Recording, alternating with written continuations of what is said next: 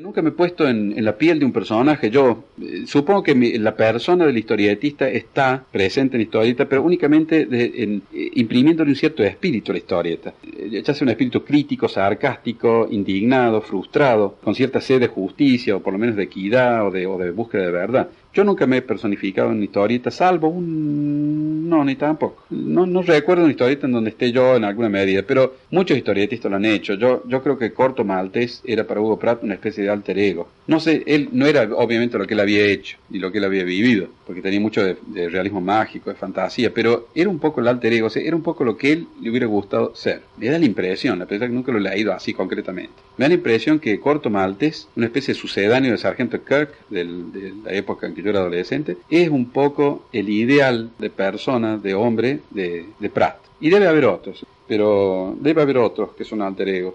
Yo creo que la tentación es muy grande, poner a alguien que es todo lo que uno puede hacer. Y lógicamente el dibujante puro, puro, puro, por esencia, es un tipo que está sentado en el tablero todo el día. O sea, no tiene tiempo de hacer muchas cosas más que dibujar. Es lógico que vuelque en el, en el dibujo lo que, lo que él quisiera hacer en realidad.